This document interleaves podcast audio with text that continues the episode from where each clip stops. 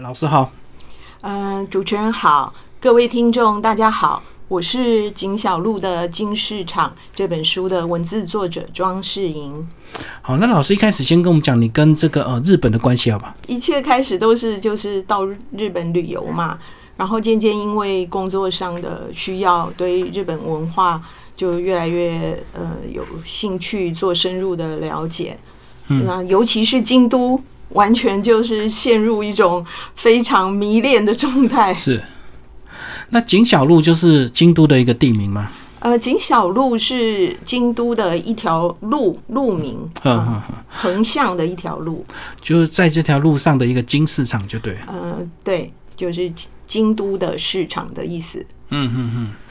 然后先跟我们讲，为什么你会锁定这个金市场来做一个世界的市场这样的一个发想？嗯，这个系列。之前已经由我们自己台湾出发，呃，就是南门做了做了南门市场。那接下来呢，就希望能够陆续的来介绍呃世界不同的市场。其实真正的宗旨还是希望能够借由市场，把不同的文化的呃面貌带给我们的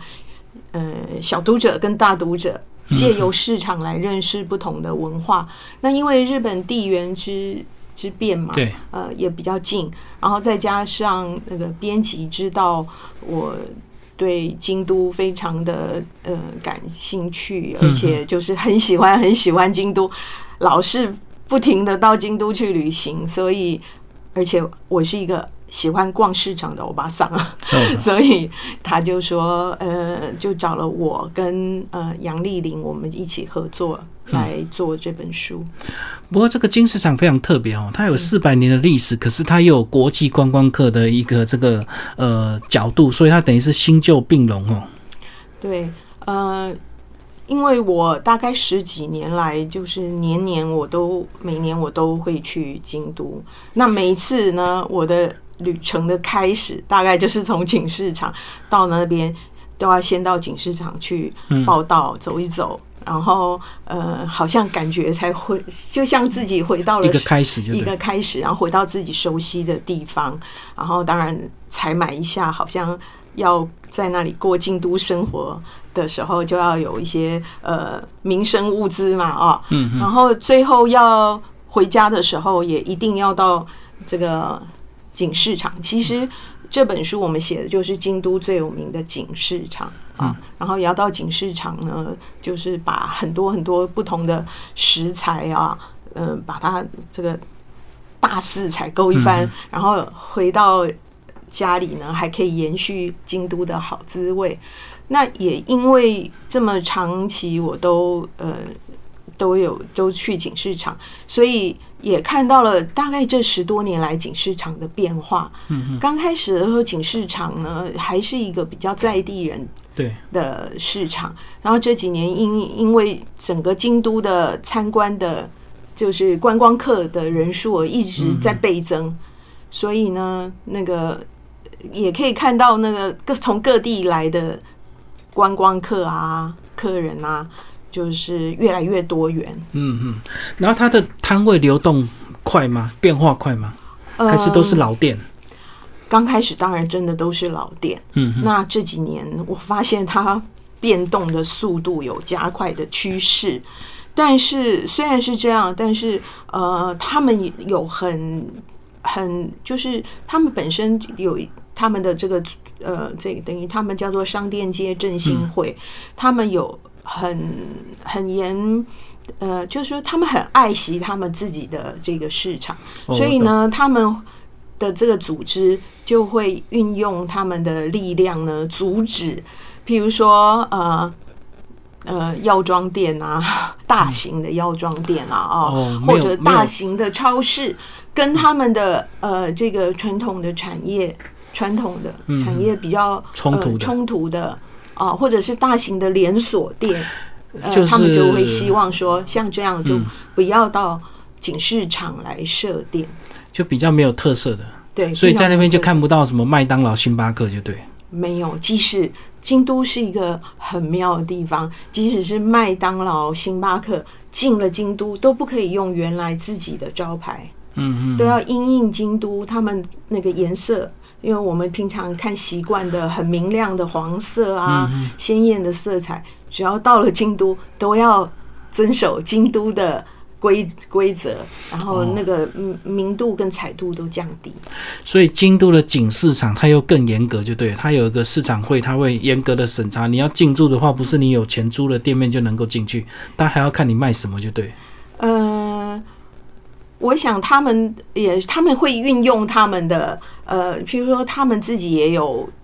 成立类似像基金啊、那他们发现有人可能要呃这个篮子，来了，他们 要进驻里头的时候，可能他们自己就会呃用他们自己的力量去邀请他们觉得比较适合的店家是来经营。好，那我们现在就开始带着我们的呃观众一起来欣赏这个绘本哦。先从封面开始讲好了。好，这一边这个入口那个景市场呢，它它是一条很长很长的市场，就是它是一条长形的，那呃大概是三百九十公尺对长，呃它就跟华西街的观光夜市一样，就是一条长条的哈，然后左呃两侧出口这样子。呃对，但其实这一面呢，就是从景天满宫。等一下，我的故事也会写到，我们是从景天满宫的这一头呢，往呃高仓通那个方向呃行进，所以呢，其实这条呃长长的这个市场呢，也有一点就像是景天满宫的参道，嗯嗯嗯，所以它中间其实还是会穿过好几条马路，对不对？横的另外的小的马路，譬如说，它会经过裕信丁通、夫丁通、富小路通、流马场通跟界町通，最后到高仓通。所以它等于是好几段组合起来的。是，嗯，那我们现在来呃让大家享受里面的内容。这是前蝴蝶叶。我们的前后蝴蝶叶呢，就分别表现白天跟晚上的哦，景市场。嗯，那我们的故事呢，从一开始，其实绘本常常是这样，从封面就开始在说故事了。对，所以呢，我们在书名页这边，我们的故事已经就开始了。一开始，呃，我和奶奶在一起，做什么都开心。嗯嗯，主角就是奶奶要带着她去逛这个市场。对，是还是由这个呃小小女孩小溪来出发。对，那但是呢，这个虽然是小溪跟他的奶奶呢，但是这个情感啊，其实是我就是常常会想到我外婆，因为我小时候，呃，外婆都会带我逛南门市场跟古亭市场，嗯嗯嗯，因为外婆家就住在南长街，是是是，所以其实文字作者在做创作的时候，呃，写故事里头很多的情感都是从自己的经验去投射。去投射。嗯嗯嗯，所以他跟奶奶一起做了很多有趣的事情，呃，譬如说到美术馆看展览呐、然后一起到鸭川去呃跳那个龟跳石啊，嗯嗯嗯，哦，然后他们也一起去逛书店，对。找有趣的书。那当然在家里啊，他们也一起呃喝茶聊天，嗯嗯，呃，那这里头都有，也是一个算是一个小伏笔。对，呃，书明业这边就是他们在看，就已经在预告他们等一下在市场会遇到什么事。嗯，啊，所以他们是从景天满宫这一头呢进入市场的。对，景天满宫，呃，他呃这个呃拜的就是祭祀拜拜的就是那个日本的学问之神，嗯嗯呃，嗯，所以很多那个学生就会去拜喽。很多很多，尤其考试的时候，嗯嗯，就要放准考证，就对。对，要有有，他们也一样，还会去求笔，考试要跟我们在拜文昌帝君嗯完全、完全一样。是，嗯，还会去求御守这样。那这一本书呢，我们一开始，呃，我跟插画家杨丽玲，我们两个就是就是希望说，虽然它是一个知识性的呃读物，但是呢，我们也希望在里头呢能够呃兼具知性跟感性，嗯。然后在美学上呢，我们也希望是可以跟这个呃我们在里头提到的这个江户时代的大画家伊藤若冲的风格呢，可以有一一些连结。是。啊。就那而且我们不只是援引它的元素，我们还希望在里头能够呃带出更大胆的呃运用的方法。嗯哼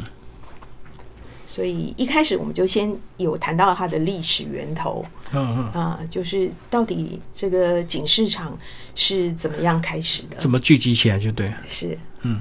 所以里面就有讲到，以前是因为地下水冰凉好保存，所以大家就聚在那边冰东西。对啊，因为以前没有冰箱嘛。嗯嗯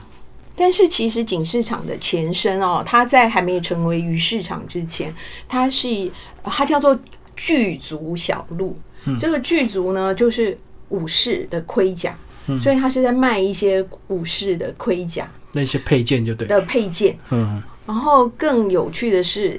它的日文的发音，因为跟“粪”“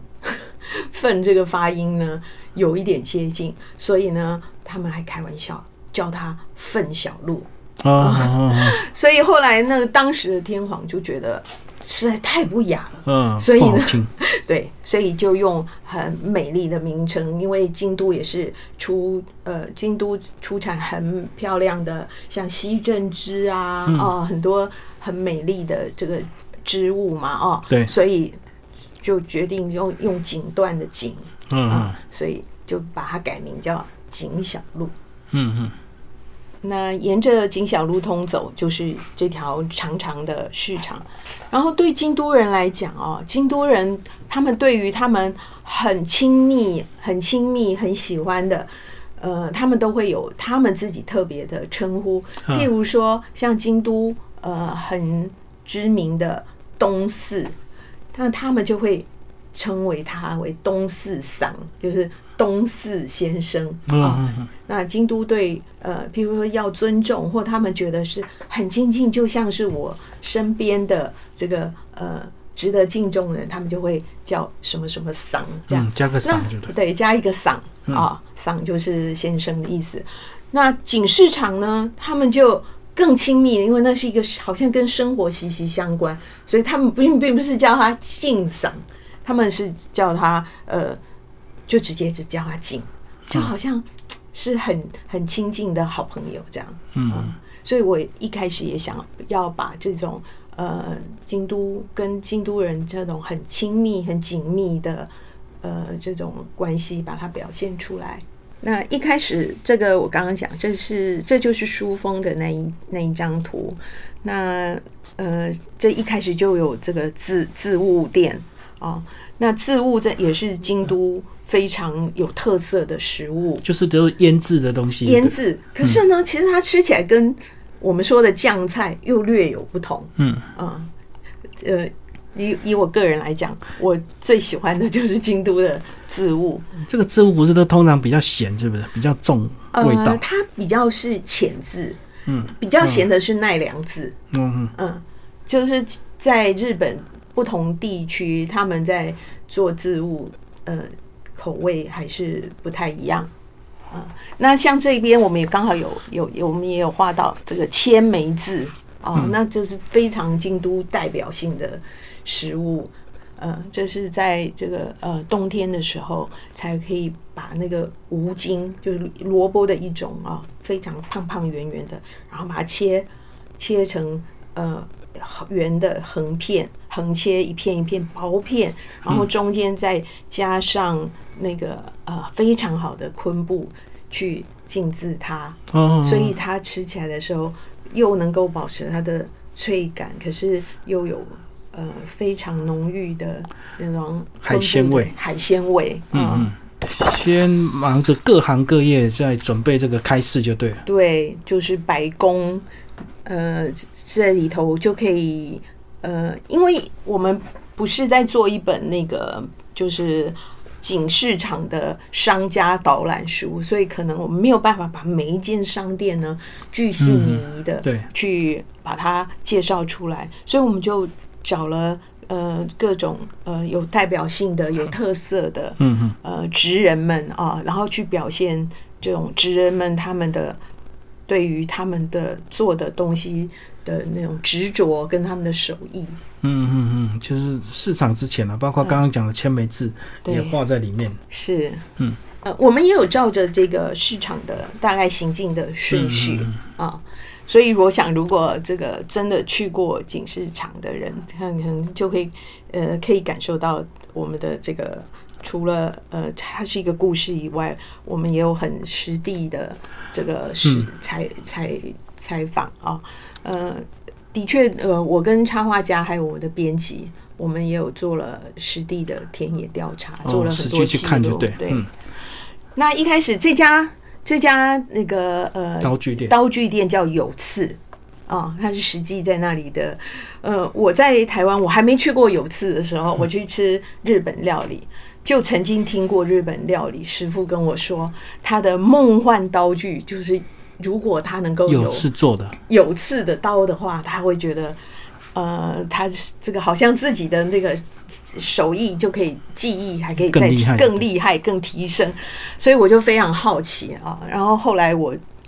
就去了呃这家店啊，那这家是非常在景市场非常非常就是好几百年的老店，我自己也在那里买了一把刀，嗯嗯，问你带得回来吗？可以啊，就是把它整个包好放在大行李箱里托运就可以。嗯。嗯，嗯，奶奶的目的是为了这个磨刀，所以她还有提供磨刀的服务。有啊。现在我如果再回京都的时候，嗯我把我的刀带去，终身终身保护终身免终费终身尾刀，对，终身磨刀。嗯嗯嗯，京都很多的店都是这样。嗯嗯，嗯，就终身服务就对。对，像有一一个很有名的那个帆布包的店，叫呃一泽信三郎，也是你只要买了他的包，你永远都可以回去维修，终身保固。终身保固。嗯嗯，所以我在故事里也呃有一再的去传递，就是在景市场，商家跟顾客的关系呢，嗯都是一种很长久的情谊，不是一次性的买卖。就不是骗观光客就对了。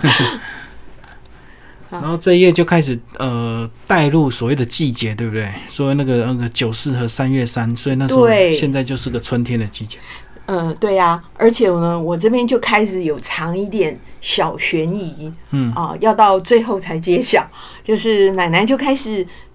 进行今天真正的采购，对。啊，那真的奶奶为什么都要买这些东西呢？啊，然后就慢慢慢慢到最后才会让大家知道嗯揭开，呃，这个。这个秘密为什么奶奶今天要买这些东西？那但是在这里这边当然是以这家酒铺为呃主主要的画面，但是呢，其实在这个画面头，我们也其他的我们还是会带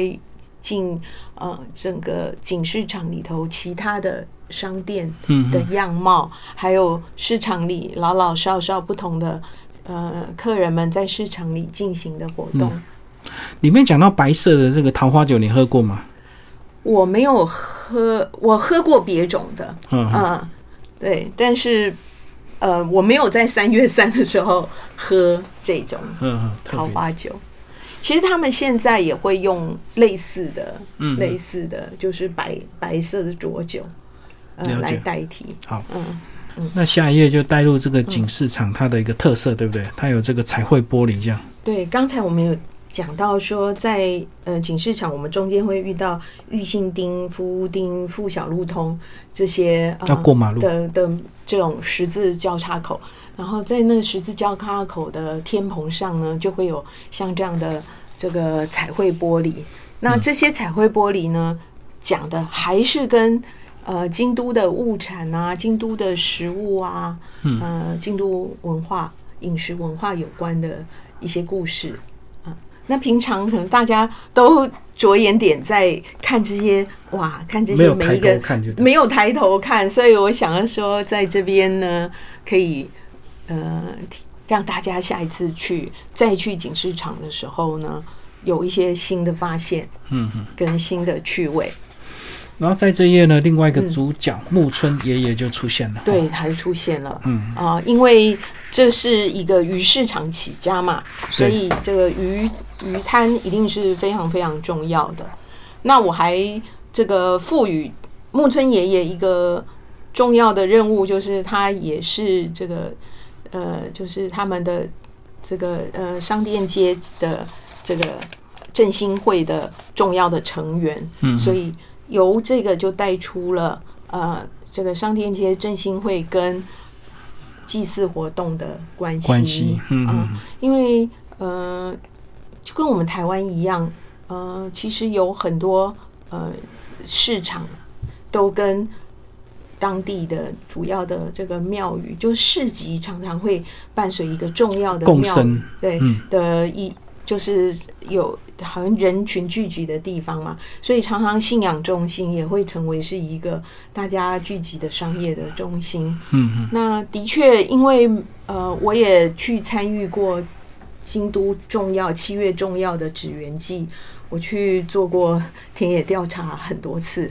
所以呃，他们本身景市场就是纸园季里头重要的这个成员啊，所以我也想要把一个市场里。一个市场，它不是只有一个商业的行为，嗯它跟呃宗教的活动啊，跟它它的它的文化面向把它表现出来。嗯嗯嗯，好，我们就带入这个祭典跟历史的关系哈。嗯然后下一页带入的是这个蔬果啊，嗯，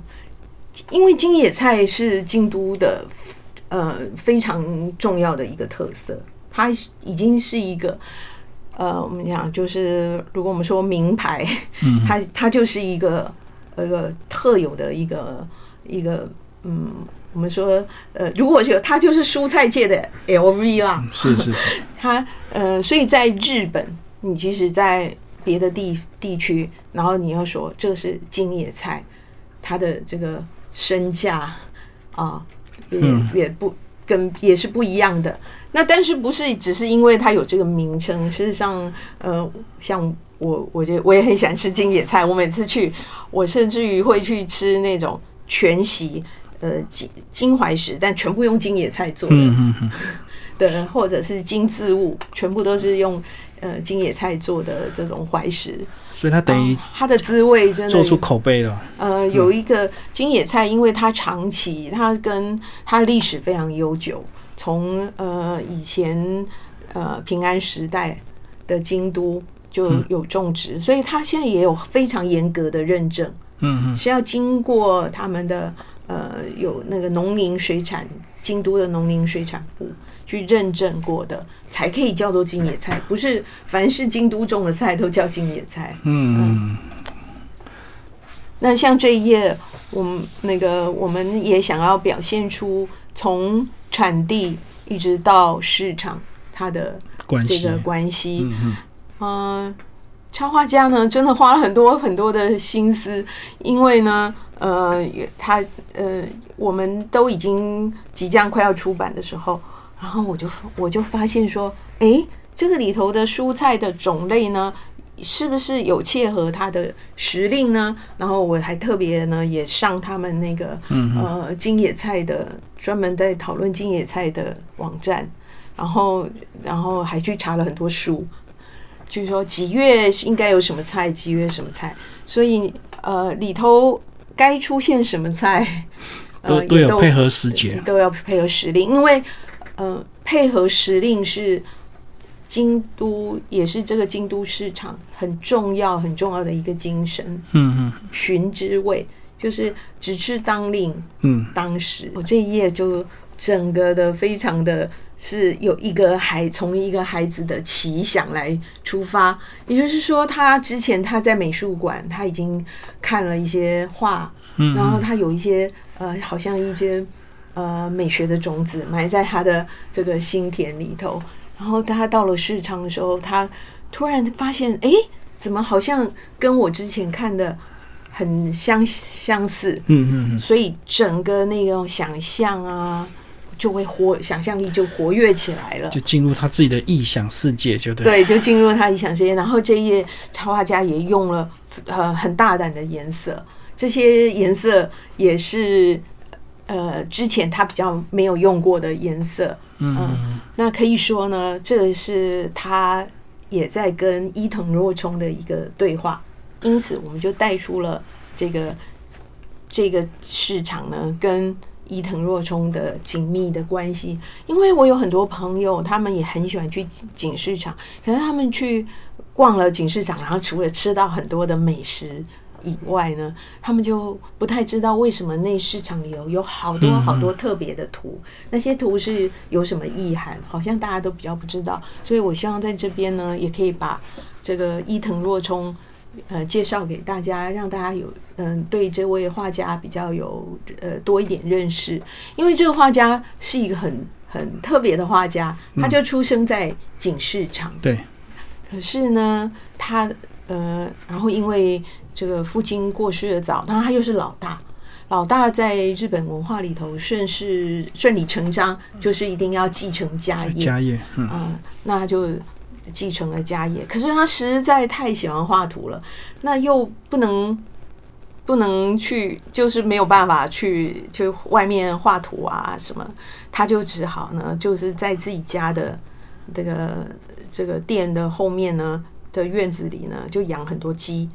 他就画画鸡，画鸡，养鸡顺便画养鸡画鸡。嗯，那他算是也是呃，因为在这个之前，日本呃，他们有很多都是依照或者他们学画也是学我们的中国画，他们会用画稿，透过画稿来学习。所以伊藤若冲也算是呃，首开风气之先。嗯嗯，他就会他就实际的写生。那他当然不止画鸡，因为他是蔬果批发店。的老板嘛，所以他也画很多很多的蔬果啊。那他甚至于呢，呃，还自封自己叫做斗米安，嗯，斗米安主人啊，就是说，意思是说，你拿一斗米来哦，我就跟你可以交换我一幅画。哦，用米换画就是斗米。对，但是但是后来呢？呃，很可惜，就是一度呢，就是在日本开始进入明治维新的那个阶段，呃，他有一点沉寂，就是呃那时候日本因为开始呃希望多向西洋学习嘛，对于自己反而日本的传统文化呢就不是那么重视，他们也经历过这个阶段，所以若冲好像就有一点被冷落，他的艺术成就对就被冷落了。但是近年来，他又重新呢，呃，他的画作又重新的被重视，嗯嗯，所以呃，大家发现说，哦，原来江户时代就有一个这样的奇想画家，不止在这个构图绘呃呃画的呃主题各方面呢都非常的大胆，然后他用的他用了很多，他本身就用了很多特别颜色，是当时代呢不会用到的颜色。那为什么它可以这样呢？事实上，他们是蔬果批发店，还算是有一定的财力，所以若冲呢就拿钱去买了，等于当时很多西洋来的颜料。嗯，像以前青色是非常非常稀有的，呃，跟比较昂贵的颜料。那若冲他就会用一些特别的颜色。是，所以我们这次我们的插画家呢，就在颜色跟构图上。都有跟呼应伊藤若冲的他本来的方法，嗯，然后接下来他们就去花生爷爷的果子店，哦，这也是我个人的经历。这个花生爷爷他的确真的就是警市场里头的，嗯的一个一个果子店的老板哈。然后他很做人很很风趣，嗯，然后跟他聊聊天呢，他就会问说：“来，你喜欢哪一首诗？我给你写。”然后我我我手边都还有他写给我的汉诗，就是我们中国的，他就会，而且呢，他还会在那里吟诵啊、朗诵啊，然后就拿起毛笔，立刻就写下来，然后就送给你。然后他非常喜欢旅行，嗯，又很喜欢台湾，所以有时候跟他聊天呢，他就会说：“哦，我又要去台湾玩喽。”这样，所以我就会把各种我自己在。这个市场里遇到的人、遇到的事，啊，把它一起呃融合成呃一个故事，嗯嗯，把它表现在故事里，就真实的这个呃例子就对了。但是呃，这个画有很多细节，我那个插画家他就会把呃，因为这个孩子已经开始产生很多奇想，嗯，所以对从孩子的眼光跟成人在看的眼光是不一样。事实上呢。呃，逛市场这件事情本来对小孩，因为大人都通常都比较有任务嘛，我们今天要采购什么什么什么，可是对小孩来讲，他其实是要走走进一个乐游乐园。哦，五光十色，那东看西看呐、他比较没有他的任务，他的任务可能是一心只想着我最爱吃的金瓶糖这样子。嗯嗯，那所以他会有很多透过小溪的眼睛呢，我们在市场里有更多惊喜的发现。嗯嗯，由他来带出很多问题，这样。嗯，好，那这边就是木村爷爷的鱼店了啊。那在这里头，我又我刚才也有提，呃，前文有提到木村爷爷这个鱼铺呢，已经是九代，第九代。呃，日本他们在这样的家业之人的传承呢，一代接一代，嗯、是呃，真的是这个传承是非常的这个久远啊，然后他们也非常引以以这个引以为荣。是，那我们从一个外部的观光客刚开始的时候，我也是跟着大家觉得哇，好多好棒哦，都日本各地来的海鲜，什么看起来好好吃哦啊！但是其实他们鱼铺的存在不只是这样，因为呃后来日后来京都有了更大的那种有点像我们的说中央的这个呃经经销市场。那也有一些店都搬到那迁到那边去。迁到迁移到那边去。那锦市场为什么还是可以这样子独一无二的存在？是因为他们本身对鱼的知识的丰富，所以知名的那些星级的料亭啊、的大厨呢，他们需要最好的食材，嗯嗯，或者是对于食材的这种呃处理的方式啊，这些都还要这个借重这些很资深的嗯鱼铺的。的老板的这个，他们长期以来培养出来的这个职人的手艺，所以锦市场的这些商店呢，它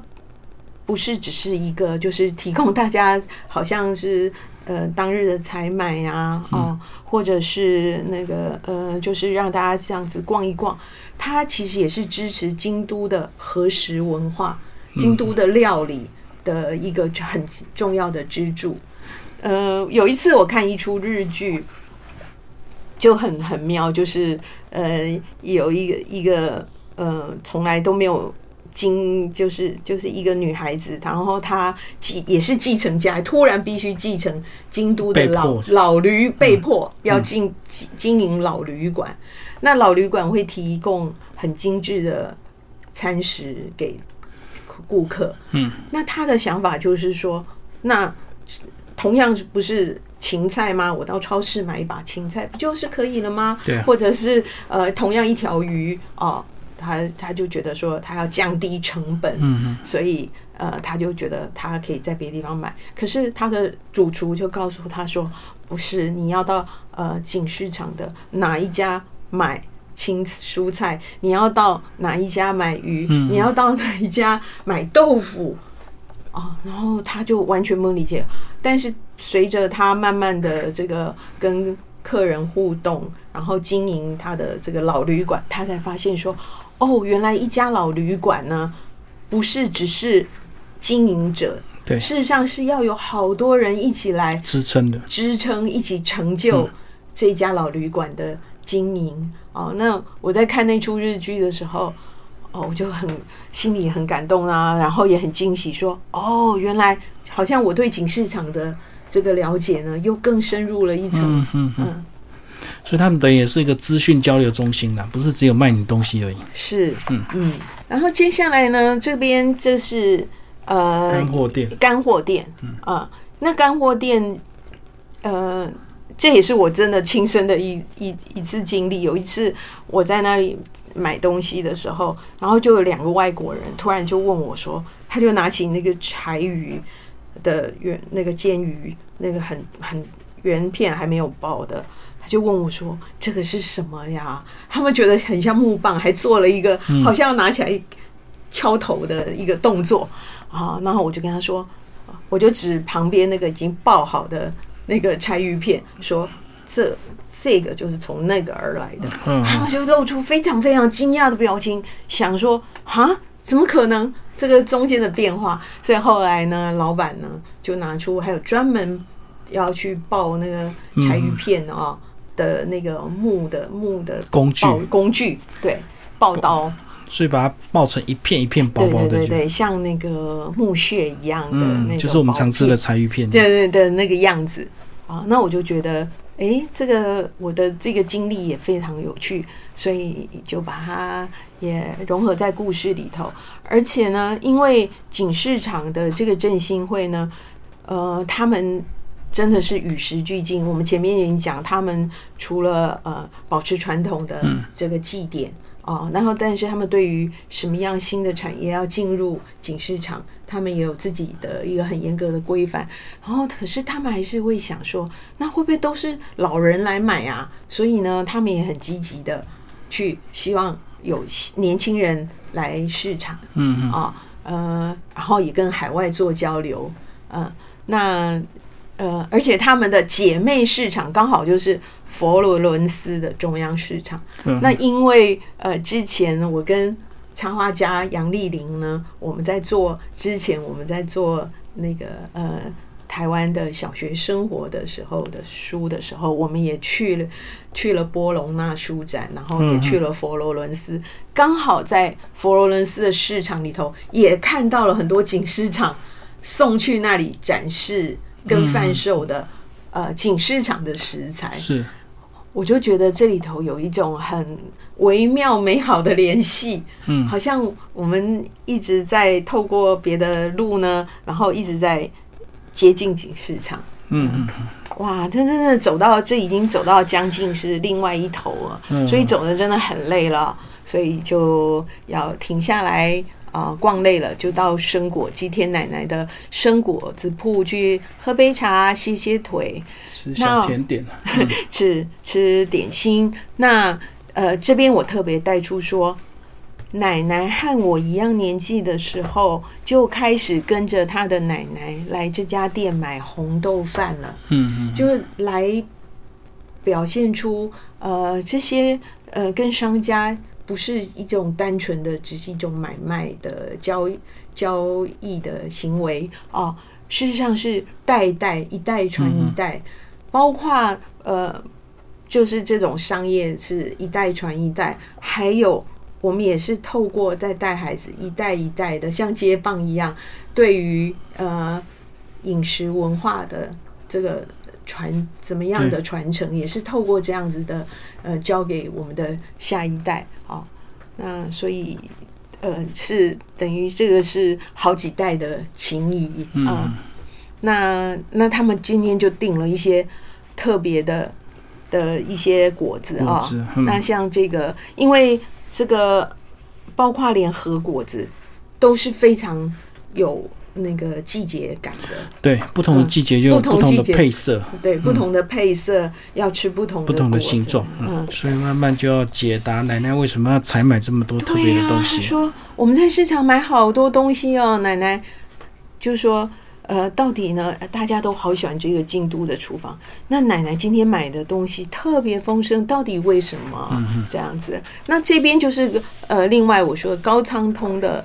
的入口。那在高仓通的入口，他用了很多伊藤若冲的图像，的画哦就对。的，画，嗯。啊，然后另外呢还有一个呃，他们有立了一个特别的碑，就是叫生家碑，就是表示说伊藤若冲就在这里诞生的，嗯嗯嗯，嗯，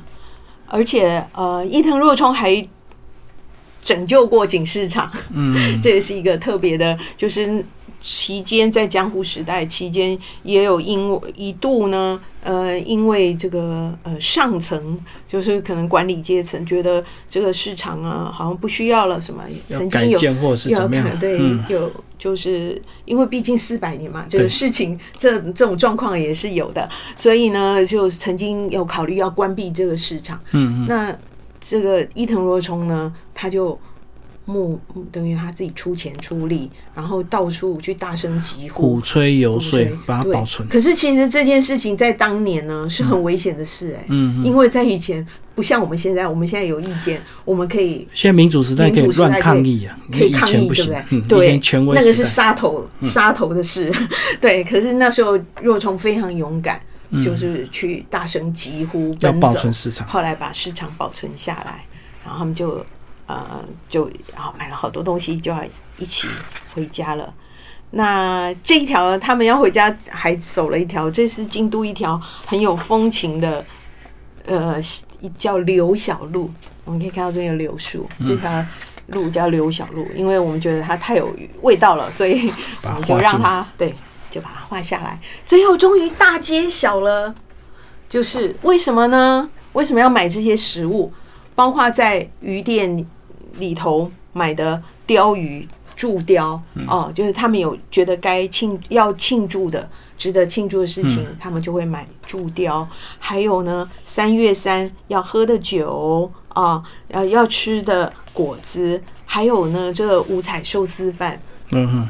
里头要有，还要有吃蚌壳啊这些，呃，种种都是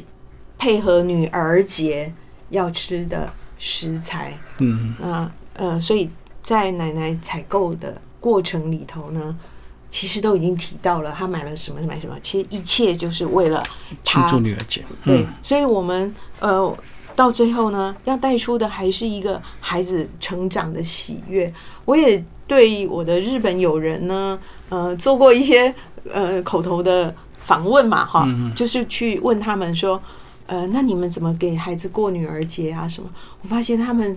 在对于孩子的这种成长仪式呢，真的非常的关注，非常非常的注重。对，那这个如果在在那个人类学上来讲的话，注重这个生命，就是注重生命的通过仪式，注重成年礼呢，其实是帮助一个孩子呢，更能够更顺利的在文化中找到自己的定位，很好的一个呃方法。好，然后我们还画了画了，就是这个做女儿节的时候的这个雏坛。对，我把这些资料给给插画家的时候，他几乎要崩溃了。然后画的过太程，细致了，对，真的非常辛苦。他说：“你真的要我画这个吗？”我就我就说：“嗯嗯，我觉得这个是非常这样子，会是一个很完整的完整的女儿节、嗯是啊是啊。然后前几天，呃，我有一个小读者，他已经跟我做反应，嗯，那个小读者呢，首先他就跟我说啊，那个现在呢都不能去日本旅行，对，那看了这本书呢，好像呢在那一秒之间就已经去了京都旅行了一趟，这样。然后另外还有那小朋友很有趣，他去数数，然后就一二三四五六七层，嗯，他说有七层哎，我之前看到的书或是图啊，都是只有三层。嗯嗯，然后这小朋友就反应非常的这个很真的很聪明伶俐，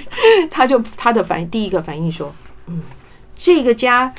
如应该是很有呃，就是很有历史的家庭，所以他们可以慢慢慢慢慢的收集，所以收集到七层，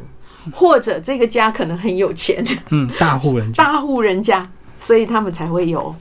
呃像这么美丽的呃布置这么美丽的厨坛。然后另外呢，呃，画插画家在画的时候，他已经开始动笔了，我又很紧张，我又跟他说：“哎、你有没有注意到关东跟关西是不一样哦？就是天皇跟皇后的位置，嗯关东跟关西是不一样的。呃，白法不同，白法不同，对。如果是关东，就是东京那边的话，关东这个是相反的，嗯嗯，位置对调，位置对天皇跟皇后位置是这样。嗯，所以就是这本书呢，我们不只是求赏心悦目，我们在可事事